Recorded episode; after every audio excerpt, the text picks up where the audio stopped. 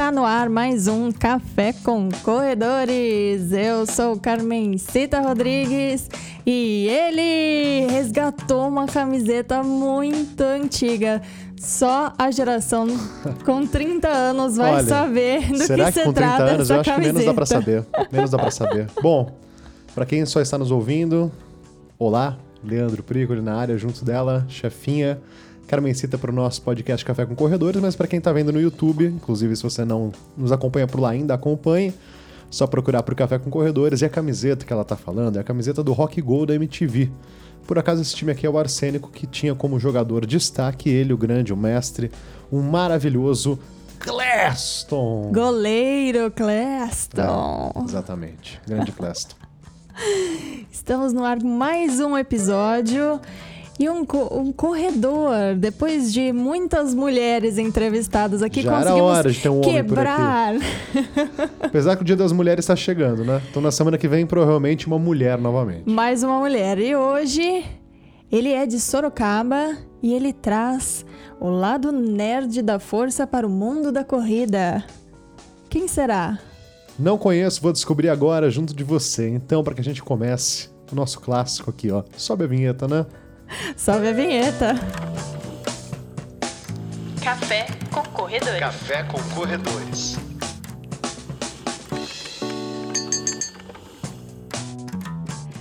Nosso corredor nerd está aqui com a gente. Oi! Oi, Carmen. Oi, Leandro. Tudo bem com vocês? Ei, Tudo, tudo certo. jóia? Nessa ressaca que nós estamos gravando aqui na quarta-feira de cinzas, não é verdade? Pós-carnaval. Teve bloquinho da corrida por aí? Teve, teve bloquinho da corrida.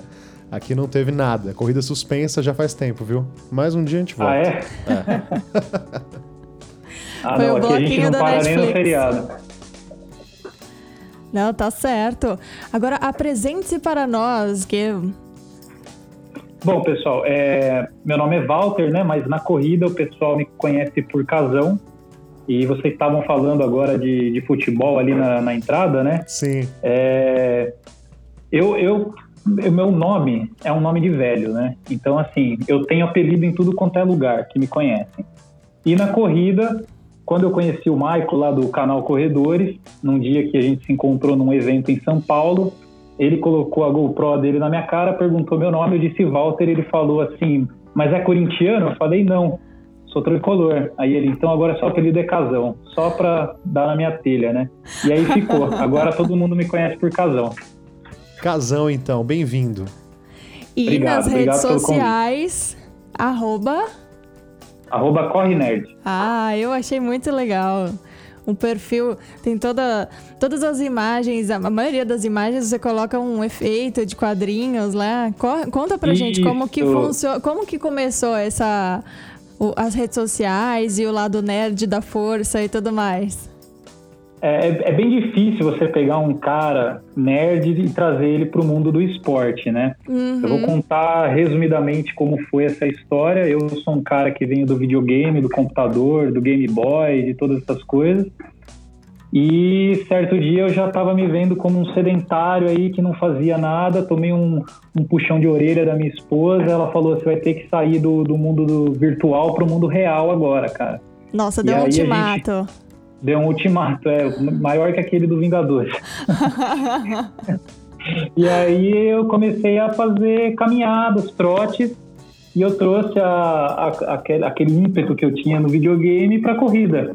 E aí eu falei, poxa, vamos trazer a corrida de rua pro lado nerd da força, né? E aí eu comecei a incentivar a galera que, que eu jogava, que eu, que, eu, que eu convivia a praticar esporte também. Uhum. E depois de tudo isso, já são sete maratonas no currículo, né? Conta aí pra gente como que foi o começo na corrida, né? Você falou que começou caminhando, e aí pra Isso. chegando em sete maratonas, inclusive um sub 3. Exatamente. Essa, é, eu comecei a correr lá em 2014, né? Uhum. Então já estão aí seis anos praticando. É, a minha primeira maratona foi em 2017, então eu não fui aquele cara muito precoce para maratona. Eu, na verdade, assim, quando eu comecei a praticar corrida, eu achava que maratona era de São Silvestre, né? Que é o que todo mundo pensa. para mim, maratona era aquilo. Aí depois que eu fui descobrir, não, maratona tem 42 quilômetros, não é só 15, enfim. Uhum. É, em 2017, eu fui a viagem é, de, de trabalho, a convite, para a China e no meio do caminho parei em Rotterdam. Uhum. Tenho família na Holanda, né? Tenho um tio que mora lá, tenho primos. E eu, coincidentemente, descobri que no fim de semana que eu estaria lá, teria a maratona de Rotterdam. E aí eu, como um bom doido, né, que nunca havia treinado para maratona, minha maior distância até o momento tinha sido 28 quilômetros, é, consegui uma inscrição para a prova e em menos de duas semanas eu meio que virei a chave assim para virar maratonista. Aí fui para lá, corri a prova, adorei a distância, adorei a vibe, o clima, né, do que é correr uma maratona. Uhum. E aí depois eu comecei a de fato fazer treinamentos específicos para para distância e desde então eu faço pelo menos aí duas a três por ano, né? E, mas como que foi essa maratona que você treinou duas semanas, assim? Você terminou bem? Como que foi? Quantas horas você fez a maratona? Então, eu, eu já tinha feito em treinamento meia maratona, mas nunca tinha feito uma prova de meia maratona. Uhum. Eu não tinha assessoria na época, então eu corria assim o que dava na minha telha. É, nem relógio é, Garmin, essas coisas eu tinha, né? Eu corria pelo, pelo celular mesmo, Por conta, né? Por conta e só monitorando pelo Strava. Uhum. E eu, essa maratona é em abril. Esse último longo de 28 quilômetros eu tinha feito em novembro de 2016, então eu estava completamente assim destreinado em questão de volume. Uhum. Mas eu gostava de fazer treinos rápidos, então eu achei que eu tinha pelo menos uma bagagem de velocidade ali para me ajudar, né? Então a minha única estratégia era terminar vivo mesmo. É importante. Aí eu fui para a prova e falei, bom, eu vou no ritmo, no pace mais tranquilo que eu puder, Uhum. né? E, e assim, aquela história, né? Para quem não tá treinado, o quilômetro 30 virou pesadelo, mas o clima da prova é muito bom lá em Rotterdam, né? É, a galera abraça muito, tem muita gente em volta te incentivando, a prova é muito plana, o clima lá é super gostoso, é ameno, é Uhum. frio, então tudo isso ajuda, né? Favoreceu. É, eu acabei completando, favoreceu. Eu acabei completando a prova em 4 horas e 12 minutos, que eu achei excelente para uma estreia, assim, foi. E, mas eu me lembro assim que depois da prova eu passei, eu quase estraguei a viagem que eu fui para a China, na verdade, porque eu não conseguia subir escadas, não conseguia me mexer direito. E aí eu falei, não, é, aqui a brincadeira é um pouco mais difícil, eu preciso treinar melhor para fazer de novo. E aí a segunda maratona foi em abril também, mas só do ano seguinte em São Paulo. A Maratona Internacional de São Paulo. Isso, a Internacional de São Paulo. Que vai exatamente. rolar daqui a pouquinho, né? Dia 5 de Exato. abril temos a maratona novamente. Exatamente. Que Essa legal. prova que todo mundo diz que é casca grossa e é mesmo, e eu tive sorte de pegar um clima frio nela também, porque Uhum. a galera fala que sempre tá quente lá, né? É, uma época que, né? Já é o finalzinho do verão ali, né? Já é outono, mas ainda Isso, não e a tá prova larga inverno, tarde né? também, né? Uhum. Isso, agora, agora que eles trouxeram a prova um pouco mais cedo, mas é, na época largava tarde por questão de transmissão e tal. Sim, sim. Então, muitos maratonistas pegavam ali a casa das 11 horas, meio-dia, e realmente ali castiga bastante. Não, com certeza. E ao longo dessas sete maratonas que você já fez, qual foi a mais marcante? Assim, óbvio que essa primeira, né, foi um susto e tudo mais. Até de você conseguir completar a prova já foi um, uma Sim. superação, né? Porque de não, não ter treinado tão adequadamente para uma maratona, claro que é, o fato de ser plana e o clima ajudam, mas, né? É, Eu Sim. queria que você falasse pra gente qual que te marcou mais, quais foram as outras provas, foram internacionais, nacionais? Sim. Bom, depois da maratona de Rotterdam, eu fui para São Paulo, né? Uhum. Depois de São Paulo, eu fiz aquela 42K de Floripa em junho. Foi a primeira edição da maratona é, desse, de- desse período do ano, né? Tem a maratona de Florianópolis em agosto, mas essa de junho tinha sido a primeira edição. Uhum. Essa, para mim, foi a mais marcante, mas eu vou te falar as outras primeiro e depois eu volto para te explicar por quê. Tá joia. É, depois dessa, eu fiz é, Buenos Aires. Hum. Depois de Buenos Aires, em 2019, eu fiz a maratona de Boston, em abril. E a São Paulo City em julho. E no final do ano, eu corri em casa, fiz a maratona de Sorocaba. Então, são essas as maratonas que eu fiz até agora. Uhum. E a específica e foi o aí- quê? O ano passado? Qual, perdão? A? City, é. Isso, é, a do ano passado. do Ah, ano legal. passado. Bom, e aí você vai perguntar assim, mas por que, que a de Floripa foi mais marcante do que a de Boston, que é uma major e precisa de índice Exato, e tal, né? exato. É porque justamente assim, quem, quem vai para Boston sabe que o caminho é mais difícil do que a prova, né? Então você conseguir índice para lá Uhum. é muito difícil, né? E eu me dediquei nesse ano, depois que eu fiz a maratona de Rotterdam, a fazer uma boa maratona. Então em São Paulo eu já fiz 3 horas e 26. Um tempo E o meu ótimo. treinador, exatamente, foi quase uma hora abaixo da minha primeira, né? Uhum. Nesse meio do caminho eu fiz bastante meia maratona, enfim, eu me preparei de fato para uma maratona, né? E o meu treinador, eu conversei com ele depois e perguntei se ele achava que era possível realizar uma prova abaixo de três horas. Aí ele falou que, olha, é, você tirou quase uma hora de fato da sua primeira maratona, mas a coisa não acontece assim sempre, tá? A coisa vai ficando difícil. Segura a onda. É, ele falou para tirar esses 26 minutos não é, não é, não é tão fácil assim. Uhum. Mas eu falei, bom, a gente vai vendo então a evolução durante o período que a gente for treinando até o 42K de Floripa e se você achar que dá para ir é, apertando mais os treinos, a gente vê o que dá para fazer. Uhum. E aí tudo bem. Ele foi montando meus treinos e a gente começou a, a, a perceber que realmente aquilo daria para fazer, mas de uma forma bem estratégica, né? E foi exatamente como planejado. Eu fechei a prova em 2 horas, 59 minutos e 36 segundos. Me jogando no chão, assim, e né, minha esposa estava lá no- na, na chegada, então foi uma coisa assim bem marcante para mim porque ali foi a realização do sonho mesmo de conseguir o índice para Boston e fazer uma prova abaixo de três horas. Caramba. Aí Boston foi mais a festa, né? Então eu fui lá, Uhum. curti bastante. É, assim, o clima de lá é incrível, né? Não tenho nem o que falar, é, é surreal, é de outro mundo mesmo. Uhum. Mas é único, né? tinha- É único, exato.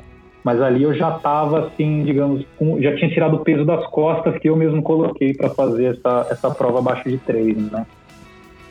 Não, fantástica a história. Nossa, eu fiquei até arrepiada. Porque eu acredito.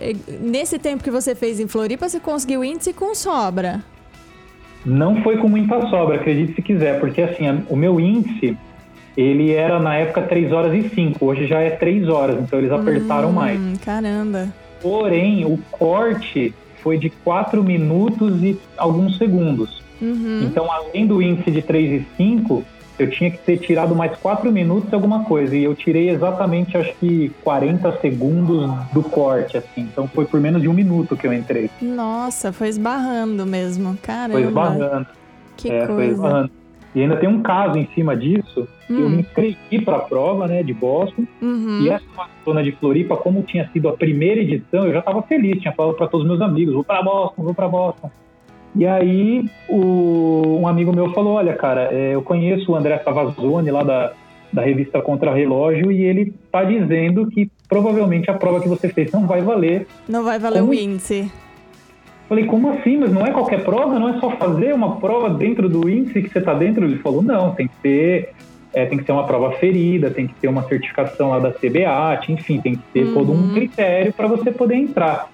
E aquilo começou a desabar meu mundo, assim, né? Eu falei, poxa, mas eu tinha certeza que eu ia para lá tal, mas vamos tentar mesmo assim. Aí eu me inscrevi para a prova, porém, na inscrição, você seleciona em que prova você fez o índice. A prova que eu fiz não estava lá, só estava a prova Hum, só estava a prova de agosto, a prova que acontece em agosto, a Maratona Internacional de Florianópolis. Uhum. E aí, mas eles deixam um campo em aberto lá para você pôr a sua prova caso ela não esteja na lista. Aí eu coloquei a minha prova, subi lá o certificado que eles emitem, né?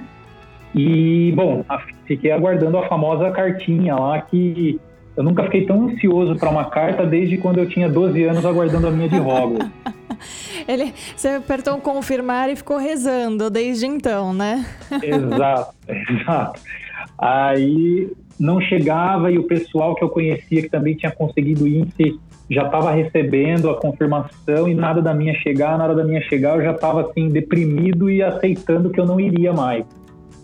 Até que eu, mand... eu tive a brilhante ideia de mandar um e-mail para a organização lá, né? Uhum. E eles disseram: a organização de Boston é pequena, pode ser que demore um tempo para eles responderem e tal. É, levou mais ou menos uma semana para eles me responderem e acredite se quiser, eles não tinham me aceito ainda na prova porque o certificado que eu subi estava com o meu nome e o meu sobrenome, né? Walter, o meu sobrenome por parte de mãe, vamos dizer assim. Uhum. Walter, que é a minha descendência holandesa. E no registro eu escrevi Walter Campos, que é o nome do meu pai. Hum. Então ele está, então estava tendo divergência no documento com o que eu tinha colocado na aplicação. Era o único problema. Daí eles falaram assim: agora me manda então um, um scan, né, do seu passaporte para a gente comprovar que você realmente é o Walter Verhust da do seu certificado. E aí eu mandei, foi questão de horas, assim, foi no mesmo dia que chegou a, a tal da carta lá e eu fui aceito finalmente. Nossa, a sua história é muito parecida com a história É, já ouvimos uma história igual da aqui. Débora louca É. que corre, Exatamente que a mesma. exatamente a Ah, mesma tá. coisa. Mesma questão. É Só que verdade, é no verdade. caso dela, era, ela tava com o nome de solteira e era o nome de casada, foi alguma coisa assim, mas aconteceu exatamente a mesma coisa com a maratona de Boston. Então, você que conseguiu o índice para Boston, atente a Uhum. esses detalhes. Pois é, vocês acreditam que eu criei um grupo no WhatsApp? Eu entrei na, na- na- no site da, da organização de Boston lá, filtrei como Brasil, peguei o nome de a maioria dos participantes, acho que tinha mais de 500 nomes lá na edição que eu fiz. Uhum. E procurei no Instagram a maioria deles, os que eu achava, eu mandava uma mensagem que eu já tinha escrito assim, né, um Ctrl C, Ctrl V, convidando para esse grupo. Aí hoje nós somos já quase 200 pessoas aqui, inclusive o pessoal que está indo agora em 2020 está nesse grupo e o pessoal que foi em 2019 tá, tá, 2019 está auxiliando essa galera, né? Ai, que E legal. a gente tem um e a gente tem um FAQ lá que é assim sempre que entra alguém a gente manda esse FAQ para são algumas perguntinhas que a galera normalmente faz, né? E uma delas está lá. Coloque no seu registro o mesmo nome do seu certificado, acredite se quiser. Não, isso é muito importante, porque tem. Assim, já, já é uma coisa que de- gera um pavor que você vai fazer uma maratona num um país diferente, que já não é da sua língua mãe. E aí você já tem que se preocupar com um milhão de coisas, com passaporte, com visto, com hospedagem. E aí aquela ansiedade para ver se a inscrição vai dar certo ou não. E claro que ter todo esse apoio de pessoas que já foram, que já sofreram, é, fica Sim. muito mais fácil, né? Sim, e Boston ainda exige uma, um planejamento de logística também, porque ela é uma prova que começa numa cidade e termina em Boston, né? Uhum, tem que pegar os ônibus para ir até a largada, né? Exato, e aí o que, que a galera, a maioria pensa, ah, vou pegar um lugar para me hospedar próximo da largada. Quando é justamente o contrário, você tem que se hospedar próximo da chegada, porque o shuttle vai te levar até a largada, né? Uhum, Mas e depois, para você voltar para lá, não tem como, as ruas estão fechadas e a largada fica num vilarejo pequeno. Então, assim, rola bastante dúvida quanto à logística, transporte, esse tipo de coisa. Não, super legal. A iniciativa é super bacana e vocês vão mantendo esse grupo ao longo dos anos e só vão agregando as pessoas. Sim, a ideia é manter. é, na descrição do nosso grupo já tem até os grupos das outras majors, então a galera que entrou nesse grupo se inspirou a criar das outras majors, inclusive hoje, agora que a gente está gravando, está rolando é, é, o sorteio da Maratona de Nova York, né, que é a É 50 verdade, Nova é York, verdade. e já tem uma galera chorando aqui porque o negócio tá difícil, viu? Vixe, Maria. É, eu vi um comunicado oficial da- das redes lá da New York Road. É, Runners, né? Runners, é, é isso aí, é NYRR. Isso, E que tem três formas lá de comunicado. Se você não recebeu nenhuma das três, fran, fran, fran, né? Não rolou. Mas Exatamente, é- é- acho exatamente. que é hoje até meia-noite ainda tá valendo. De repente receber um e-mail. Tem, tem algumas formas lá deles entrarem em contato. As pessoas estão. É, se, você, se você entrar no site da New York Road Runners agora, já dá para você ver. Já ah, tá lá, então já saiu de todo aceita. mundo. Já, já saiu de todo mundo. Ah, então bom saber. Vou... Tenho alguns amigos que estão na lista de espera aí. Queria é, saber se eles pra vão eles ou não. lá para dar uma olhada. Não, bacana. É, falando de majors e você que tá envolvido em grupos, esse grupo é, é no Facebook? Esse é no WhatsApp mesmo. Ah, no WhatsApp, que aceita tanta Isso, gente assim. Quantas pessoas tem nesse grupo? Não, no WhatsApp o limite é 256 pessoas, né? Uhum. O nosso de Boston tá com aproximadamente 150, 160 Ah, agora. então ainda tem uma folga. Ainda tem, ainda tem. Não, É que o pessoal legal. também, às vezes, sai do grupo, depois que faz a prova, sai do grupo, aí você vai fazer de novo, volta, né? Uhum, uhum. Não, porque aí fica aquela questão, já que você falou de se ajudar e tudo mais. Nesse domingo era para acontecer a maratona de Tóquio, que foi cancelada Exato. há 12 dias de acontecer o evento, né? É, infelizmente. Esse é. bafafá, as pessoas. con- Eu sei que algumas pessoas conseguiram trocar passagens, conseguiram cancelar hotel e tudo mais. Acho que teve aí uma mobilização para tentar ajudar essa- esse pessoal, que né, 38 mil pessoas. Você ficou sabendo Sim. de alguma coisa? Na verdade, a única coisa que eu fiquei sabendo é que algumas agências de turismo estavam reembolsando mesmo quem comprou o pacote por agência, Uhum. mas só o pacote terrestre, né? Porque passagem daí já é uma coisa com a companhia aérea, né? Não- a agência não, não tem muito a ver com, com a questão da passagem, né? Uhum. É, mas a organização de Tóquio mesmo falou que não vai devolver o dinheiro, até porque eles têm custos fixos já ali, né? Sim, é. Então, o existe- dinheiro das inscrições não vai ser reembolsado. É, é, existe até um senso comum em cima disso. Os japoneses lá mesmo, que, que são a maioria na prova, eles aceitam numa boa esse tipo de comportamento, porque sabem que é uma questão é, involuntária, né? Não foi um problema da organização, e sim um problema de saúde pública, né? Então, realmente agora não tem muito o que fazer. É, até a única coisa que eles ofereceram foi a, a garantia da inscrição para o próximo ano, mas mesmo assim você vai ter que pagar de novo. Sim, sim, é. Você tem a vaga para o próximo ano, que aí então você não precisa participar de outro sorteio, mas em compensação o bolso, É, o bolso vai sofrer. né? E esse ano, você tem maratonas em mente? Quais são os planos? Como estão os treinos? Tenho, tenho maratona de Porto Alegre, dia Hum. 31 de maio. Uhum. É, estou treinando para a minha melhor maratona. É, ano passado, 2019, depois de Boston, eu dei uma, uma tirada de pé, assim, então a São- tanto a São Paulo City quanto a de Sorocaba. De Sorocaba eu até treinei melhor, assim, mas não eram provas que eu visava bater recorde pessoal, esse tipo de coisa, era só fazer uma prova bem feita mesmo. Uhum. Mas agora de Porto Alegre, sim, eu tô treinando para fazer o meu melhor tempo. E eu tinha planos para ir para Nova York, mas eu fui um dos infelizes aí que não, que não foram aceitos na prova. Eu já vi lá no site que eu não fui aceito. Um dos Então, tô rejeitados. Uns rejeitados, é. Agora eu tô buscando alguma coisa para o final do ano. Provavelmente vai ser por aqui mesmo, Curitiba, alguma coisa assim. Uhum. Não, e Porto Alegre, ela é super favorável para quem quer bater RP, né? Que ela é plana, o clima ajuda. Alguns anos que chove muito, né? E aí tem que treinar essa condição de chuva. Teve, é, acho que uns dois anos atrás que choveu pra caramba. Uma amiga minha participou e choveu bastante. Ela sofreu um pouquinho com essa condição, mas em outros momentos, geralmente é a maratona que o pessoal usa pra pegar índice pra Boston, né? Sim, sim. Ela é considerada a maratona mais rápida do Brasil, né? Uhum. Apesar de que Florianópolis, eu não conheço Porto Alegre, mas Florianópolis é uma prova bem rápida também. Mas eu acredito que assim, Porto Alegre tem a questão do clima, né? Que, como você disse, lá é- é bem mais frio, acredito eu. Uhum, uhum. E, e como vão é, bastantes corredores rápidos para lá, então acabam formando vários pelotões. Você consegue se encaixar ali num grupo que está correndo mais ou menos no teu ritmo. E isso te ajuda muito a manter é, o que você quer fazer na prova, né? Então é uma prova realmente para tentar o seu melhor. É, eu, eu nunca participei, mas segue, reza a lenda, né, que é uma das melhores. Espero que você bata o seu RP. E quais são as opções do segundo semestre? Curitiba, Curitiba é em novembro, né? Vai estar calor. Curi- Isso, Curitiba é novembro, é uma prova que eu. Ano, ano passado eu fiz os 5 quilômetros lá. Uhum.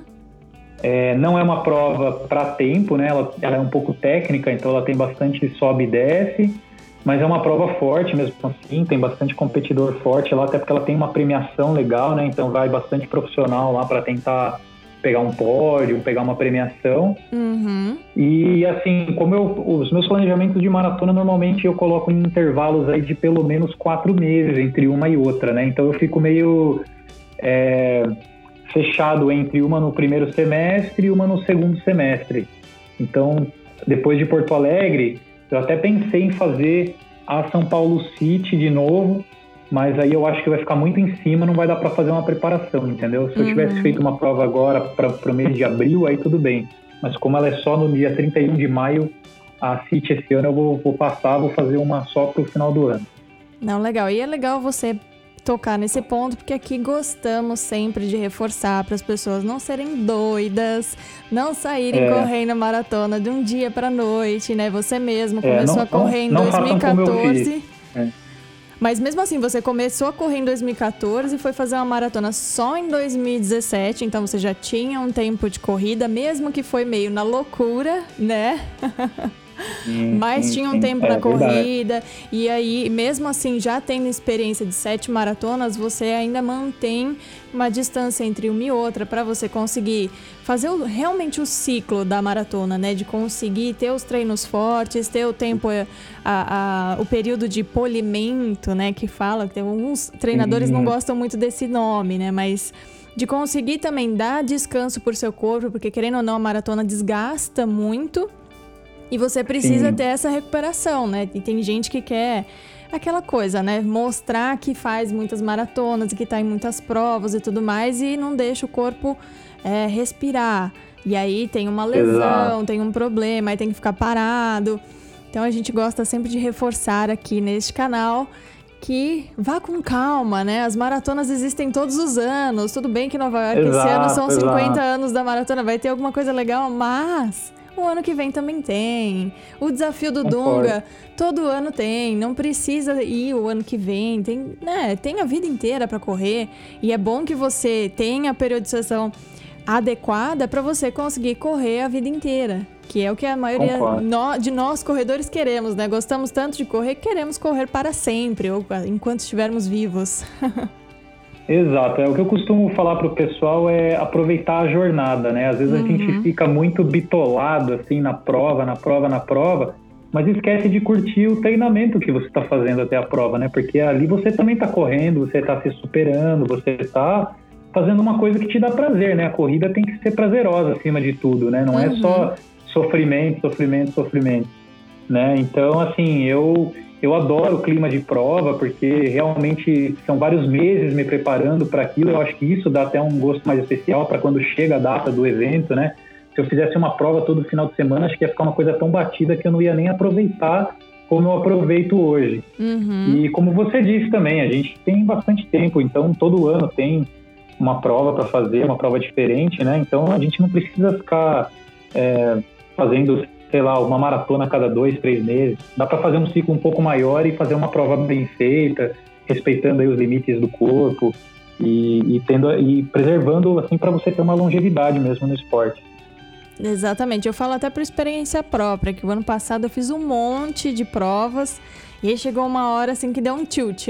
Eu- porque Tá. quanto mais prova a gente faz, mais a gente quer bater RP e não sei o que, começa aquela ânsia por ficar querendo um tempo melhor, um tempo melhor, um tempo melhor, e aí deixa de ser prazeroso, acaba virando uma É. cobrança tão forte, e aí não, não é legal. E aí o, o esporte que é pra ser um hobby, que é pra ser um, um momento ali de você realmente renovar as energias, de ser um- uma meditação, enfim, uma forma de, de relaxar, acaba sendo uma cobrança, uma coisa ruim. E até eu fiquei afastada da corrida um tempo, porque eu precisava ali me reorganizar as ideias e falar assim, não, peraí.